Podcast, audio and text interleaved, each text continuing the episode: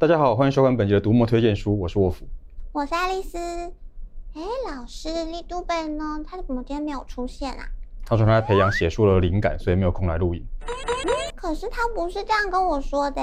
嗯，他说因为都没有人抖内他，他已经没有置装经费了。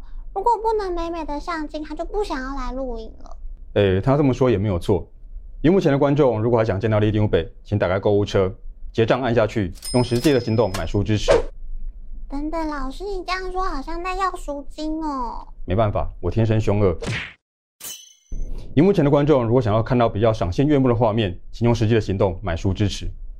老师，我觉得你这样会吓跑读者。我们来讲点比较有趣的好了。那我们来讲立都北的坏话。哎，你的有趣定义真特别。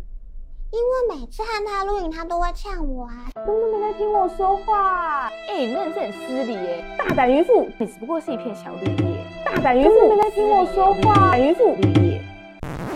今天既然不是和他搭档，我当然要趁机呛回去嘛。而且他的吐槽点那么多，像是要写书这件事不知道讲多久了，也没看有什么动作啊。一本书的出版需要很多人的协力作业，而且假如荧幕前的观众没有用实际的行动买书支持的话。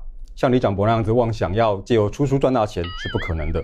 其实我觉得李长博有没有真的动笔写书不是重点，我比较希望的是大家可以把写作当成是一种辅助生活的工具，或者是一种有趣的消遣。老师，你这个期望比立都北更不切实际吧？要不是为了考试和交作业，谁想要没事写作啊？为了考试和交作业而写作，当然就不会有什么乐趣。坊间有不少书教大家怎么在考试作文拿高分的技巧，但是那些书的重点并不是写作的意义。那些书可以帮助人写出符合某种形式的文章，但这个不是我讲的那种写作。我说的写作大概会训练到两种技巧，一个是整理自己的想法，一个是透过文字准确地表达自己的想法。可是这跟辅助生活的工具有什么关系呀？要整理自己的想法，就要先了解自己，知道怎么分析自己的感觉以及日常经验，无论是快乐、悲伤，还是偶尔跳脱常轨。徐悔之的我一个人记住就好。郭强生的何不认真来悲伤。都是人生遭逢变故之后，借由文字来审视自己的作品，和一般人的想象不太一样。他们不是用很多华美的文字去描述悲伤，而是借由写作厘清内在的情绪和家人的关系，重新去定义自己，让自己活得更坦然自在。但是徐悔之跟郭长生本来就是作家，这种写作一般人应该做不到吧？就算是具备文字天分的写作者，也要经过不断练习，才会变成一个好的作家。如果我们一开始不要把出版当成是目标，单纯把写作当成是面对自己的方式，那就可以更放松，没有压力，可能就可以写出连自己都没有想过的好作品。创作是心灵疗愈的旅程。作者回顾自己写作的时候遇上了麻烦，综合成十二周恢复创业的课程。每个人都可以透过这样的练习，释放创造力，自我整理。而且，如果你练习写作的话，就算你做的事跟别人一样，收获也会比别人多。嗯。怎么会？真的这么神奇吗？例如，一样出门旅行，有些人就只知道到处拍照打卡，上传到社群平台，但就只留下浅浅的印象。旅行者的写作课教你如何留意自己旅行时的感触，在不同的地方寻找有趣的题材，以及如何整理塞在手机和电脑里的大量资料。经过这样的整理，你记得的旅行经验不但更清楚、丰富，也完成了好读有趣的文章。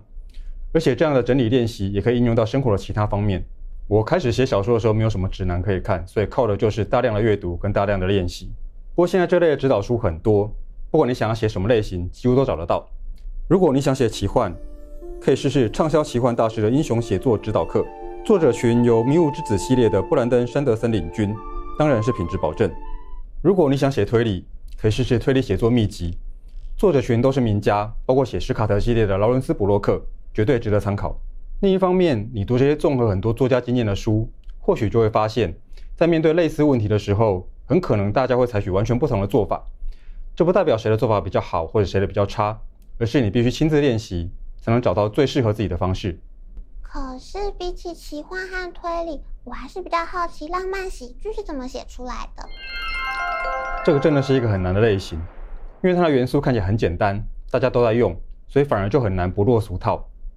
幸好。浪漫喜剧写作大师班提供了一些好招式。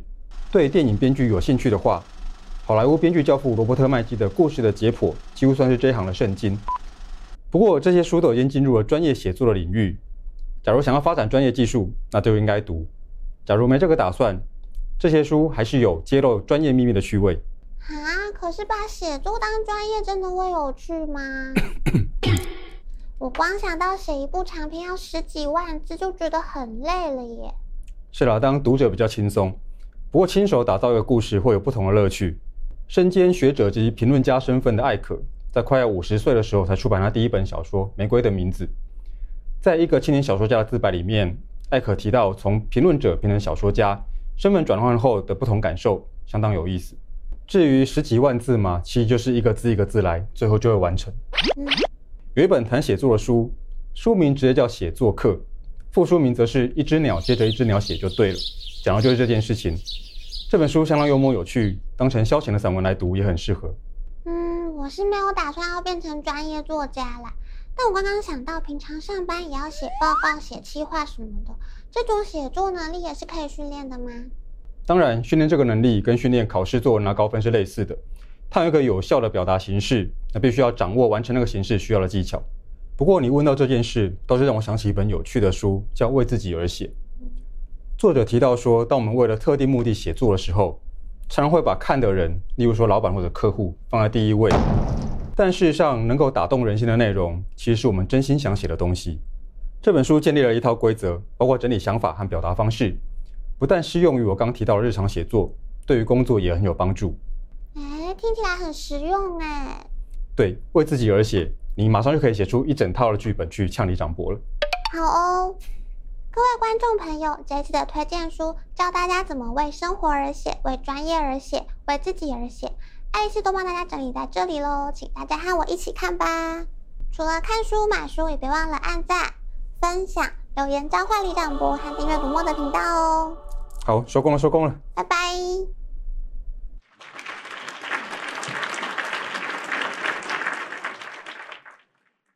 哎，老师，不对啊，我们不是要说李丢北的坏话吗？在背后说人家坏话不好了。老师，你不用这么严肃嘛。我只是不想浪费导演的时间了。